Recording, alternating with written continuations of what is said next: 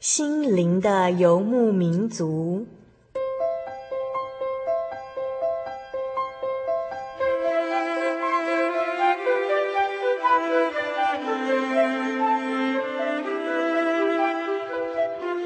在这个谁都不管谁的后现代社会里，每个人的心灵都是游牧民族。成长的过程就是寻找的过程。每一颗漂泊的心灵，其实都在寻找生命的绿洲。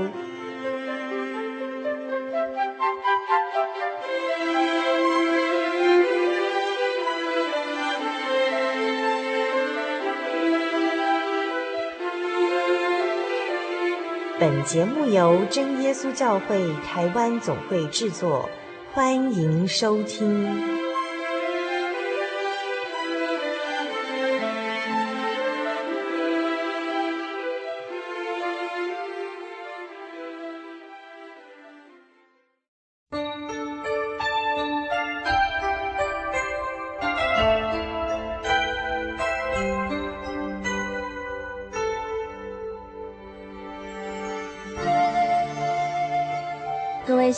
游牧民族的听众朋友，大家好，我是小丽莎，很高兴我们能够再次于空中相会，欢迎收听今天第四百八十七集的节目。今天我们所要播出的单元呢，是小人物的悲喜。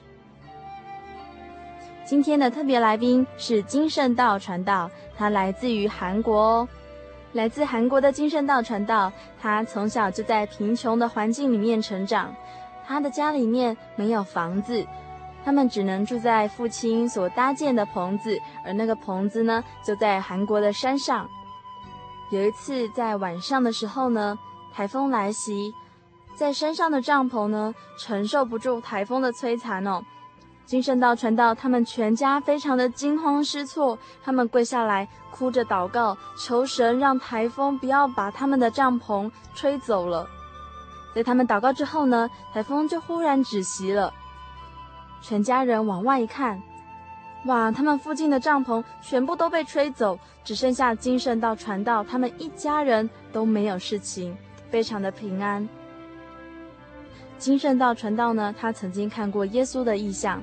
他们全家呢，本来都是其他教会的信徒，在神的保守之下呢，全家五十多位亲戚朋友全部都归入真耶稣教会。在节目的下半段呢，金圣道传道也将见证南北韩战争时期呢真耶稣教会的传教史。小丽莎很佩服这次的特别来宾金圣道传道，因为他本身是一个韩国人，他学中文已经有一段时间，但是只能用写的哦，写汉字。但是他在台湾学习了一年之后呢，他就很勇敢的上节目来用中文哦来见证神的恩典。欢迎听众朋友一起来收听来自韩国的金圣道传道，来见证这一集的小人物的悲喜。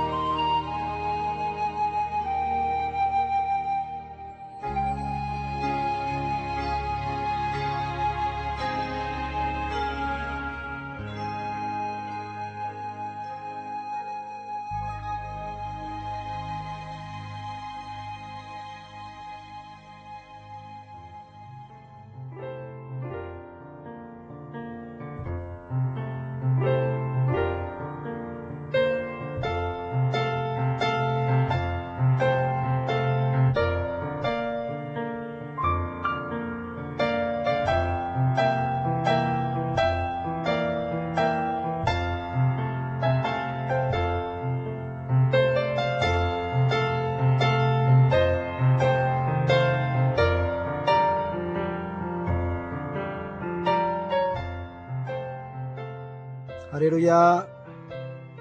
奉主耶稣圣名来做见证，我是从韩国来的金圣道传道。首先感谢主，感谢你们，因为主耶稣安排我在这里来见证我当传道的经过，让我们能够了解神怎么引导我们，和神怎么赐给我们。更丰富的恩典，并且让我们能够应当努力怎样报答神的恩典。首先，我来介绍简单的我家怎么信耶稣的经过。一九四九年，我的爸爸从长老教会改为真耶稣教会之后，除了全家人以外，全亲戚大概五十个人归入真耶稣教会，这是极大的福气。我感觉这样更大的恩典是好像《使徒行传》第二十六章十八节那边的状况和一样。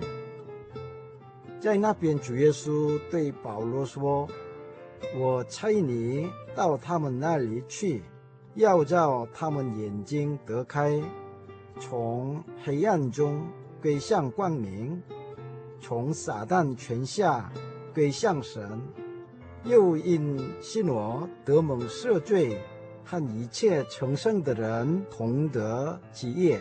感谢主，主耶稣带领我的全家人从黑暗中归向光明，从撒旦权下归向神。让我的全家人能够敬拜神，能够得到天国的基业。其实，对这样更美好的福气，我全家人不能够报答神的恩典。进入真教会之后，虽然我家里有很多的困难的事情，但是主耶稣保护我家。到现在没有缺乏的生活。那事件当中，让我们能够赞美神。我相信这样的恩典不会比较很今生的福气。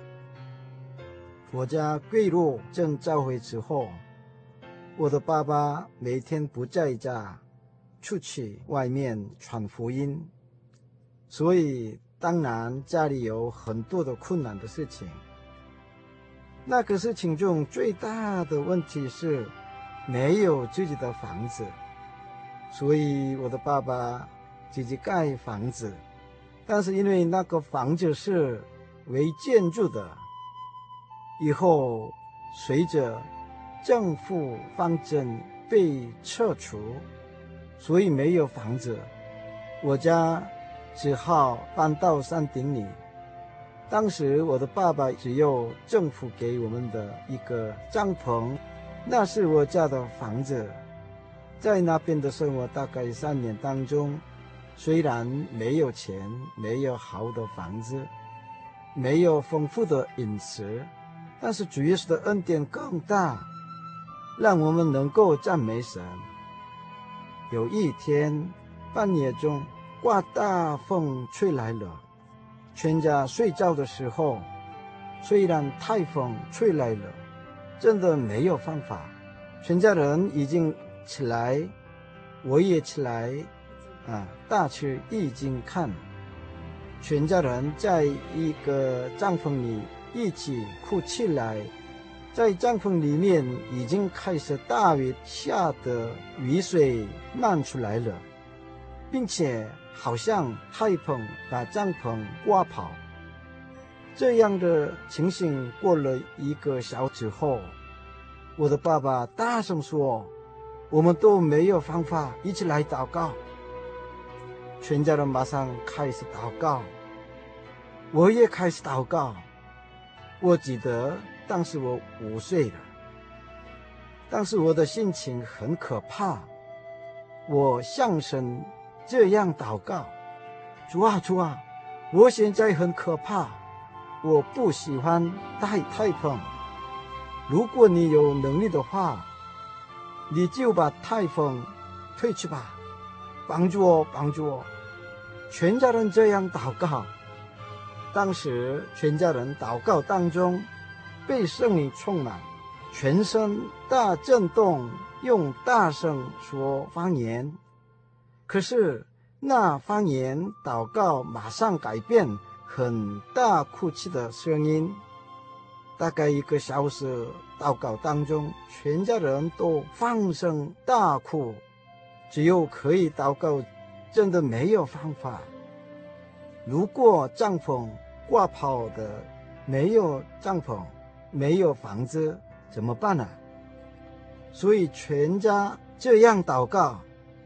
那祷告当中，忽然没有听祷告的声音，也没有听风吹的声音，因为台风忽然停了，同时全家人也停止祷告，然后全家人一起开眼睛，互相看见，全家同时出去外面看的时候，台风已经停了。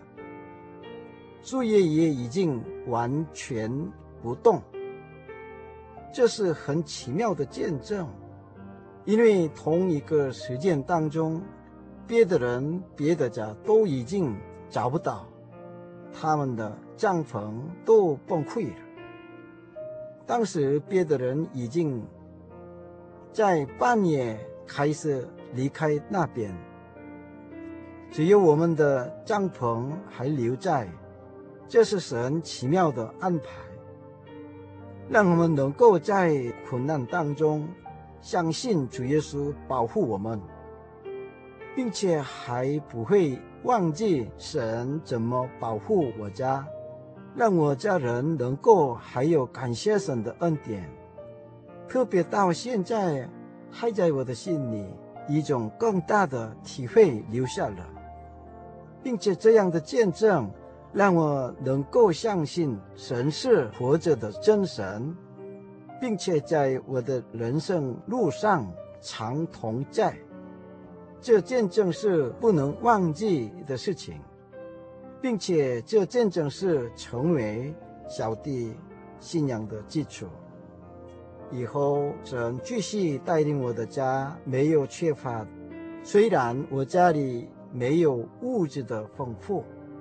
但是在主耶稣里面的恩典更大，这样环境之下，我长大之后很羡慕当传道。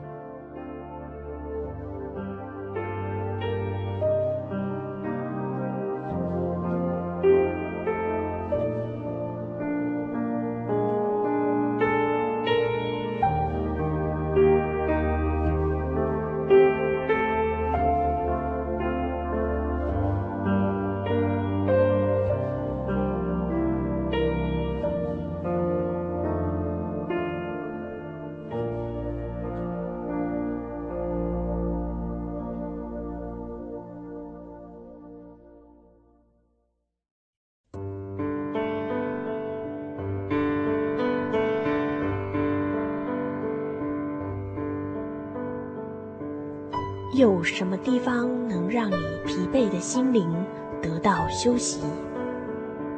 有什么声音能抚慰你面对生活的不安与焦虑？谁能紧牵你的手，一生永不离开？谁能为你擦去眼泪？谁能为你舍弃一切？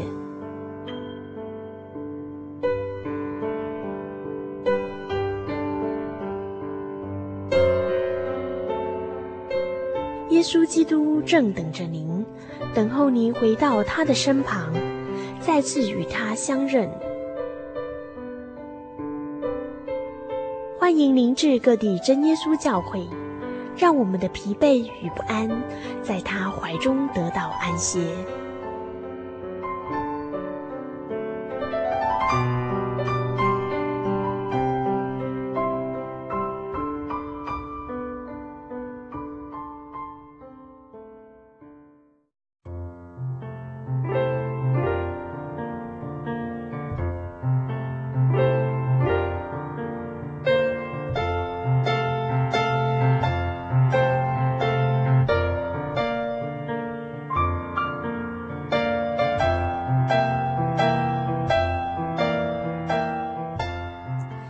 在上个段落中，金圣道传道告诉了我们呢、他小时候真的是穷到没有房子可以住，他们只能住在爸爸亲手所建造的棚子哦。那这个棚子呢，其实是非常脆弱的，没有什么挡风的作用，何况是在山上呢？但是很奇妙的，在神的保守之下哦，这个棚子居然没有被台风吹走。这么强烈的台风，把山上所有的棚子全部都刮走了，就是刮不走他们家的棚子。这真的是一个很大的神迹哦。这让小丽莎想到一首歌哦，这首歌的名字就是《你名何等尊贵荣耀》。这首歌呢，就是在诉说神的名非常的尊贵，非常的荣耀。而且呢，在我们患难的时候呢，我们只要向天上的父来祷告，来祈求、呼求神的名哦，那神必定来搭救我们。在各种患难的时候呢，他都不会撇弃我们。让我们一起来欣赏这首《你名何等尊贵荣耀》。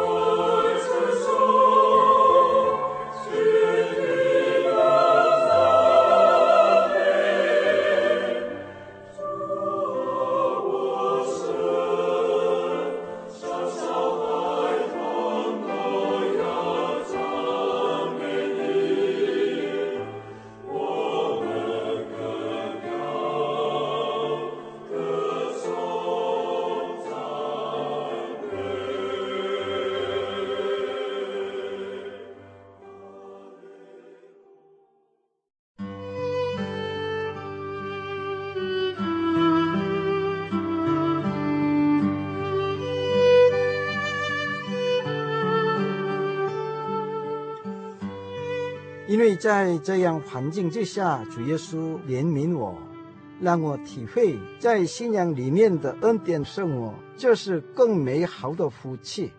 特别我每次参加聚会的时候，好像传道讲道的内容是针对我心里的情况一样。同时，我自己感觉，本来人生是无常的。虽然我得这世上的福气，但是如果弃绝主耶稣的话，并且若我的灵魂丧失的话，得全世界的福气，何益处有呢？我每天想到这样，所以每天不会吃，不会睡觉，每天胃口不开，所以当兵毕业之后进入神学院。还没进入神学院之前，我被魔鬼引诱，我的心智越来越软弱。因为当时传道的时候我非常贫穷，同时我想无论如何也不敢当这样大的责任。一九八七年三月开学典礼，但是我的心不会安定。一九八七年一月有一天。半夜我起床小便之后，再来睡觉的时候，看见一个异象，忽然那异象在我的面前显现出来，我马上看见异象，一面觉得很可怕，一面很感动。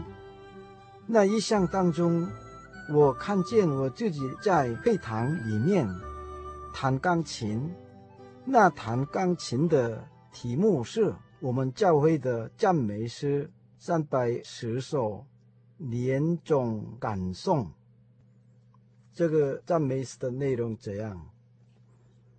光阴消逝，若飞箭，转瞬一年又高中，寒来暑足相交替。新春生夏复秋终，终结玄幻易碎笔，如今回顾心无功，深闺虚度好年月。成就无多诸圣功，哇，很感动。异象当中的弹钢琴是真的很厉害，很美丽的声音，我自己很感动。那赞美诗一首还没结束之前，马上从我的心里很奇妙的东西出来了。这就是一面神的恩典的感动，一面我自己责备我的痛。放声大哭当中，我看见主耶稣，主耶稣大声呼叫我的名字，韩叔呀，我的韩国的名字，呃，叫做韩素。我听之后会的是，同时我马上不会看见主耶稣的形象，很可怕。所以马上伏在下面，醒过来之后，看我的身体，已经我的全身让眼泪和汗水流湿了，这是很奇妙的异象，很感动，心里很平安、舒服、安静，并且整个疑惑都消失了。所以我自己这样的祷告，感谢主，感谢赞美你。你知道我的心软弱，不能够担当这样重大的责任。你让我看见异象，让我能够决定进入神学院，成为您的工人。主啊，从今天以后，我不要改变，也要努力成为您的忠诚的仆人。以后进入神学院毕业之后。到现在这一段时间当中，每次没时间，主耶稣怜悯我，让我能够走这一条路，就是传道的路，并且在我的身上里面还有缺乏软弱的事情的时候，我常常想到以前的主耶稣的怜悯，现在也仍然领导我，让我能够跑去。为主耶稣的圣工，直到永远。哈利路亚，阿门。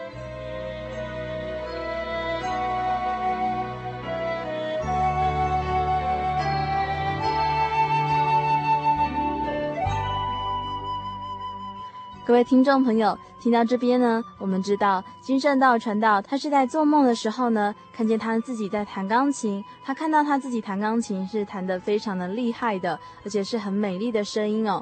但是他看到了主耶稣的模样，那那个模样呢，让他非常的害怕，放声大哭哦。但是同时间呢，他也感到非常的敬畏主，而且主耶稣呢，大声的呼召他的名字，意思呢，就是要他出来当传道，来牧养主耶稣的小羊。所以金圣道传道，他听到了之后呢，他非常的感动，而且全身都是汗水，眼泪也流个不停，就是非常奇妙的意象。听到这里呢，让我们休息一下，接下来的节目当中呢，金圣道传道还要来告诉我们来自韩国的传教史以及奇妙的见证意象。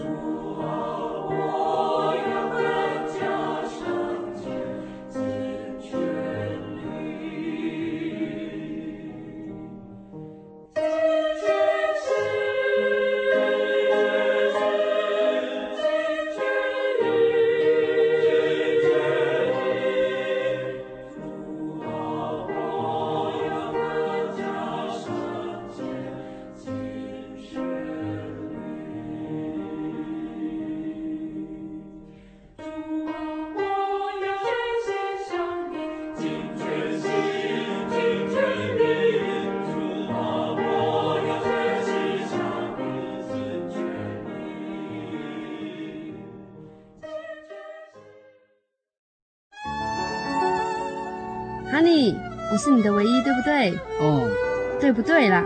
哦，你在干嘛啦？都不专心听我讲话。我，我，我正在喜信网络家庭追寻我的唯一啊！在这里，你可以找到许多生命的疑难解答，也可以收听、阅读各种的创作音乐、广播节目和杂志哦。咦，圣经学堂慕道友茶房？对，你可以到圣经学堂慕道朋友茶房。讨论以及谈心哦，真的吗？那我也要去喜信网络家庭找我的唯一。喜信网络家庭，j o y 点 o r g 点 t w，j o y 点 o r g 点 t w，欢迎上网。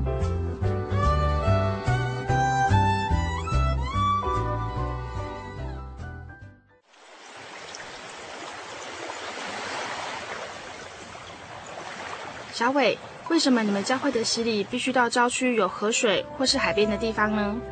哦，因为要在河水或是海边那一种流动的活水受洗，才有赦罪的功效啊！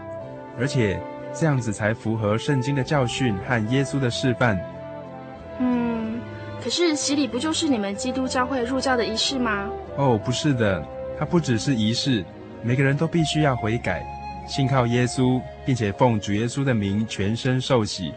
这样才能够有功效的重生哦，并且能够和神重新和好。哦，既然活水洗礼是跟每个人都有关系的，那我希望能够有更多的认识。好啊，你可以到你家附近的真耶稣教会，更深入的查考这方面的道理哦。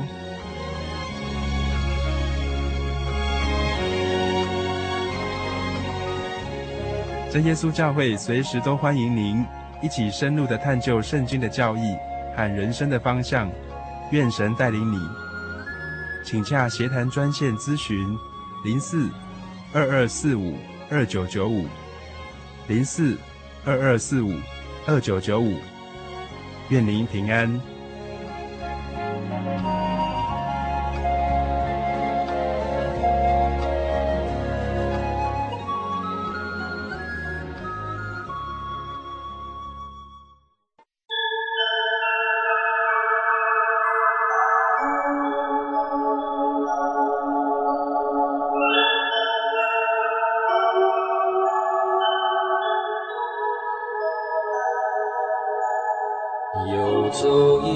山水寻获心之甘泉，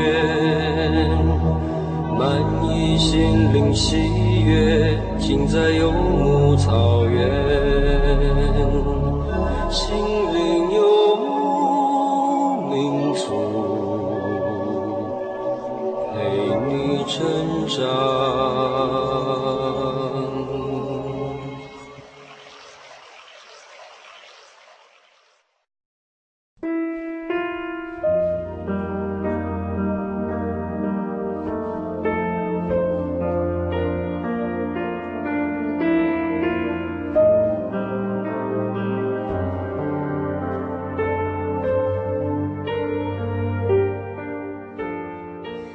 所要播放的单元呢，是小人物的悲喜。我们邀请到来自韩国的金圣道传道，他才学习中文没多久哦，来台湾一年之后呢，他就很勇敢的上节目来用中文来见证神的奇妙恩典。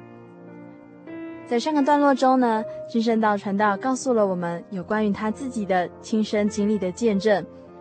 包括贫穷的童年，只能住在帐篷里面，但是蒙神的保守，虽然台风来袭，帐篷一样不会被吹倒。以及他在梦境中梦见了主耶稣，呼召他的名字。在接下来的节目中呢，金圣道传道要告诉我们，来自于韩国的传教历史以及韩国的神迹奇事。欢迎继续收听《心灵的游牧民族》。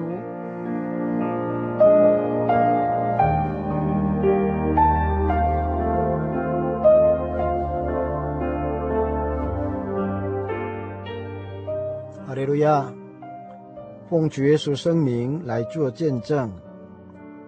我要介绍以前我们韩国教会朴必善传道的殉道的见证。他还没有信耶稣之前，他在税务局里面担任科长的工作。以后他。进入正耶稣教会金川教会之后，他被圣灵充满，他马上决心当传道。刚当传道出来的时候，他的年纪是大概三十七岁了。马上抛弃自己一切的工作，他只有剩下他的太太和小孩子。他出来刚传道时。注目韩国的西道教会，他注目西道教会一段时间当中，在一九五四年六月二十五日发生韩国南韩与北韩的战争。朴必善传道在西道教会注目的时候，北韩的军队打了。败仗，从南汉要回去北汉，当时北汉军人当中还没回去的人进去山上里，他们在山上里面生活当中，他们随时会下山到民家偷盗吃的东西。一九五一年七月。朴必善传道在会堂里祷告当中，有北汉军人跟南汉当地协助北汉的人进来西道教会的会堂。当时朴必善传道和八个信徒们祷告当中，已经知道将来传道将要被杀死，因为以前一段祷告时间当中。继续展现启示、预言其他异梦出现。某年某月某日，恶人会进来教会，把传道人抓去。但是传道不怕，没有讲出来这件事。每天继续不断的祷告。当天就是北岸军人进来回趟的时候，他们也仍然继续祷告。北岸军人进来会堂祷告。告诉传道说：“你是谁呀？”传道看到他们穿皮鞋，呃，进来会堂，传道马上告诉他们说：“这里是神圣洁的地方，请把皮鞋脱掉。”北洋军人马上听了之后，就用长把子打传道的胸部，告诉他。你是这教会的传道吗？我看你还不知道我是谁，我一定要修理你。这件发生之后，他们马上把传道带去爬山，到山上里面，使传道跪在地上，然后他们说：“如果你现在……”否认神，我们可以结伴你，所以只有你否认神吧。可是传道反而告诉他们说：“请你们，如果我相信耶稣，你们也跟我一起来跪向神，将来可以到天国。”他们听了很生气，所以。就拿起石头打传道的头，然后传道马上丢掉了。忽然从天上下来的大光照亮那边的地方，大概五分钟。那大光好像是一种车灯一样，那个大光是大家都看得到了。另外那边的八个人。马上看见大光，他们也都跌倒在地上，找可以隐藏的场所。那时候外邦人也看到，在山上从天上来的大光了。特别是西道教会的信徒看到了那个大光。三级教会的信徒们聚会结束以后回家的时候。也很远的地方，他们也看到大光，这是很显明的神迹。这是神迹，由当时协助北洋军人的南韩人回家以后，告诉他的妈妈，那时他非常的可怕，并且他告诉他的妈妈说。真耶稣教会的神是真正的真神。后来经过几天之后，有一天，他的妈妈到我们教会一个老信徒家拜访，他的妈妈将他儿子所经历的经过原原本本告诉那位老信徒。老信徒听了之后，马上说：“哪位传道是我们？”教会的传道呢，所以那个见证分明是神的神迹。以后信徒和当地的人每天在传道殉教的地方寻找传道的尸体，但是一直找不到。我感觉好像先知以利亚和摩西状况一样。我相信。神的大矿照下来的时候，神就马上带复必山传道去乐园了。亲爱的弟兄姐妹们，让我们一起再恢复起初的爱心、信心、侍奉的精神，特别回复祷告，回复迫切祷告，回复被圣灵充满。使我们能够担当末世的使命，并且同心合意，尽心尽力，不断的努力，为自己的信仰祷告。最后，等主耶稣再来的时候，我们都能进入天国，享受永远的福气。哈利路亚，阿门。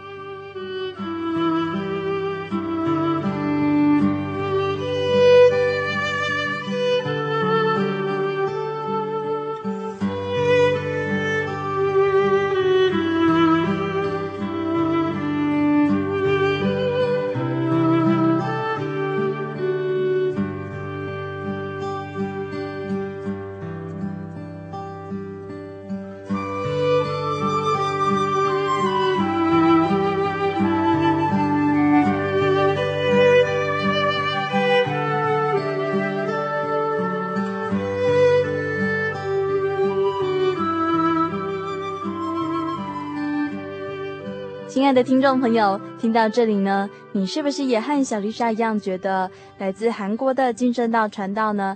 他实在是很尽力、很用心的，把他所得到的恩典，来自于韩国的各种见证呢，都用他所能表达的最大的能力呢，和台湾的听众朋友们一起来分享。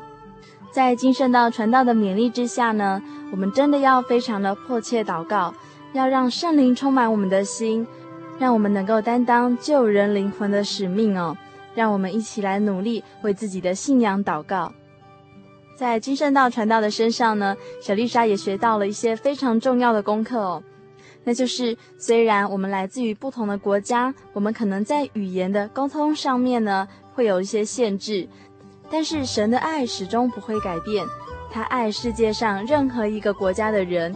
任何一个种族的人，因为所有的人都是神所造的。你们是否会觉得很惊讶？哇，原来在韩国也有这么样的事情，也有人是这样子在生活的。现在的时代真的是世界地球村呢，神的爱在各方各国各地各处来呼召他的子民。虽然我们生而为人呢，非常的有限制。但是，我们如果在任何的事情学习之上呢，能够以初学者的心态来学习，就像这个金圣道传道一样，他非常的努力学习中文，就是希望能够和台湾的听众朋友来分享他的见证。当我们能够这样子的谦卑学习的时候呢，神给我们的智慧，给我们的恩典就会越来越多。在节目的尾声，小丽莎要来回复一些听众朋友的信。首先是来自于花莲吉安乡的福奇，福奇真的非常非常的可爱哦。他说：“哈利路亚，心灵的游牧民族的听众以及主持人小丽莎平安，我是花莲监狱的同学阿奇。由于同学的介绍呢，我认识了这个节目，让我能够更了解一些有关主耶稣的救恩，因此我更想明白圣经的道理。”在这里，我要报名圣经函授课程。谢谢你们这么用心的制作节目，每每都让我们觉得非常的感动。愿神的恩惠时常临到你们。就此搁笔，祝银马内利。小丽莎补充说明哦，银马内利的意思呢，就是愿神与你同在。哇，来自于花莲的福气。你真的是给我们非常多的祝福哦，小丽莎听到了，觉得非常的开心，也感到非常的温暖。谢谢你来信祝福我们，也非常的谢谢你来信报名圣经的函授课程。愿神给你智慧，在圣经的故事里面呢，可以学习到更多的神的话语、神的道理。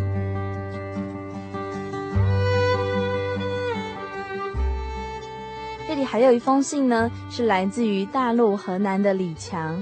李强说：“主持人你好，我家在河南，我现在来到福州打工。在我老家的妻子呢，也是信徒。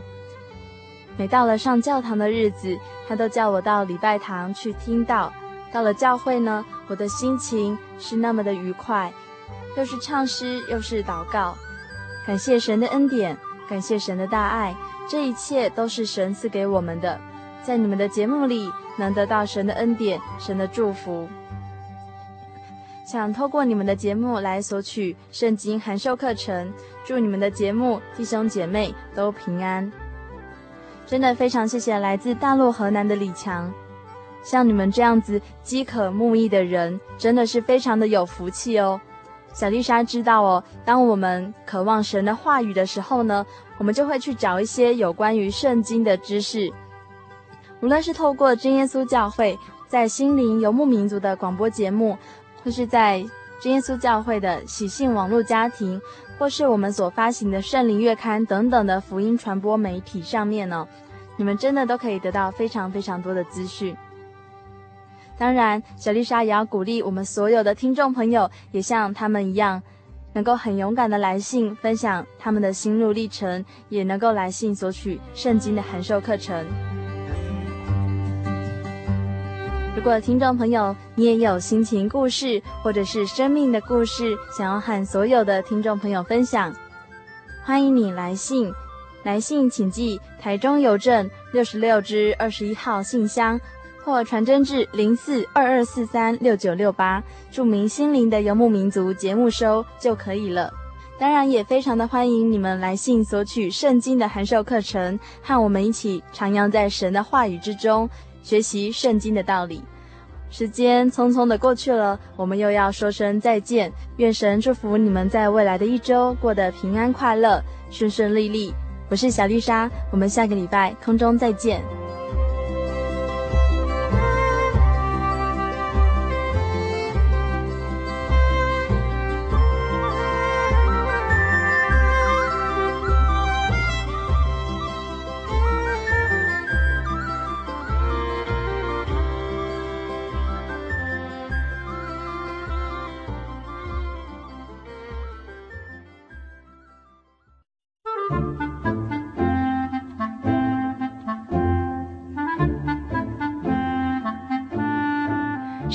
是世界最畅销，也是翻译本最多的书。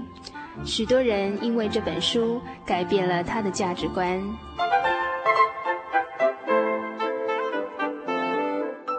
请和我们一起进入圣经的迷人世界。欢迎收听《圣经小百科》。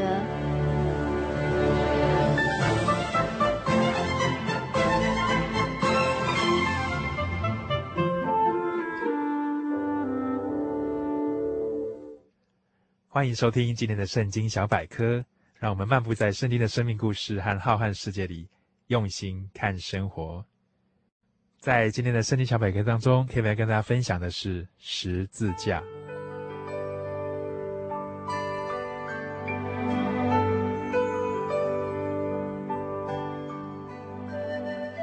十字架，我想大家是都非常耳熟能详的一个东西。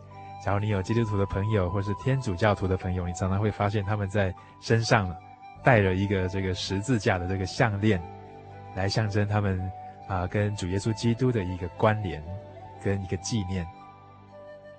那这个十字架到底是什么东西啊？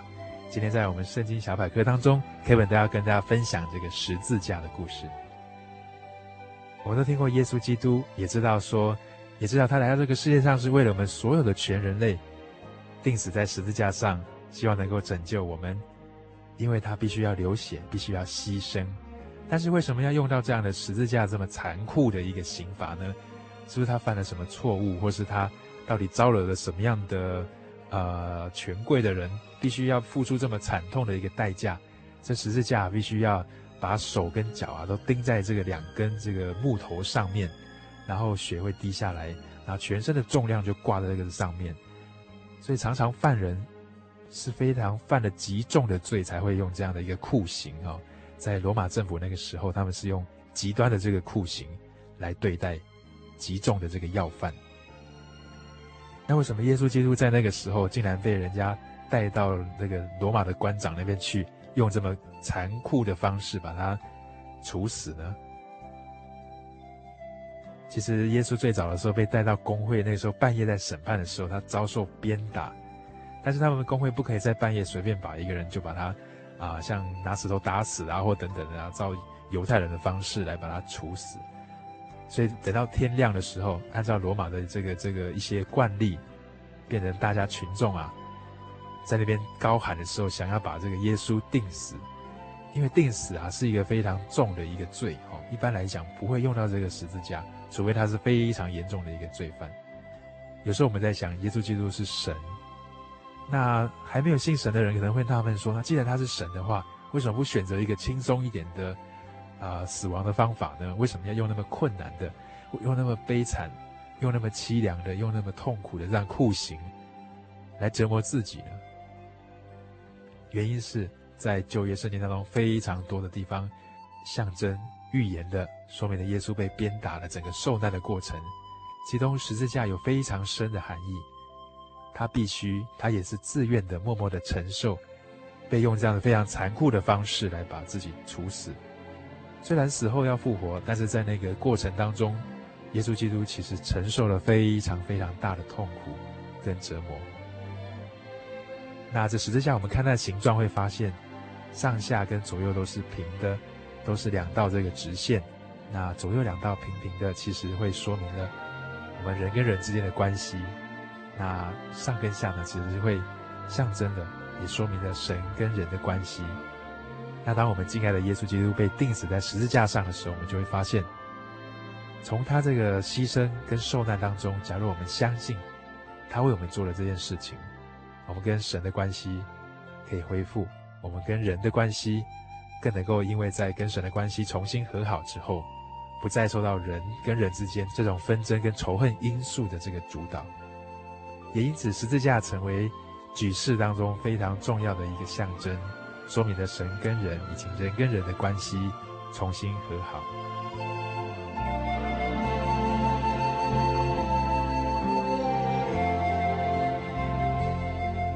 亲爱的朋友，假如你希望能够多了解一点关于十字架的事情的话，我们非常欢迎你能够到各地的真耶稣教会来跟我们共同查考，一起分享。下个礼拜我们继续收听圣经小百科，愿大家平安，再会。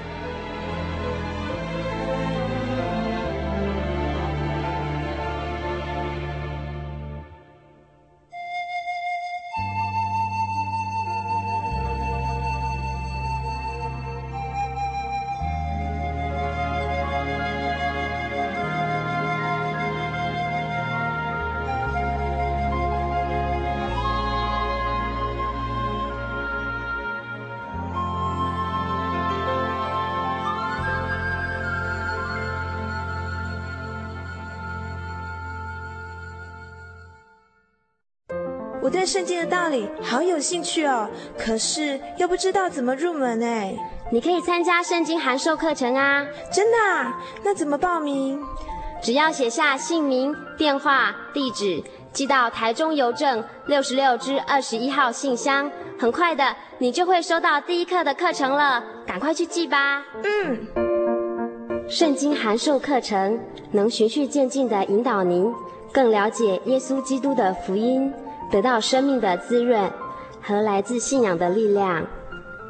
本课程完全免费，欢迎来信台中邮政六十六支二十一号信箱，请注明参加函授课程。愿神祝福您。您在街上曾经看过这样的招牌“真耶稣教会”吗？也许您很想，但是却不好意思进来看看。其实我们真的非常欢迎您。下次当您在路过真耶稣教会时，欢迎您进来与我们同享神的恩典。真耶稣教会，台中邮政六十六至二十一信箱，欢迎来信，愿您平安。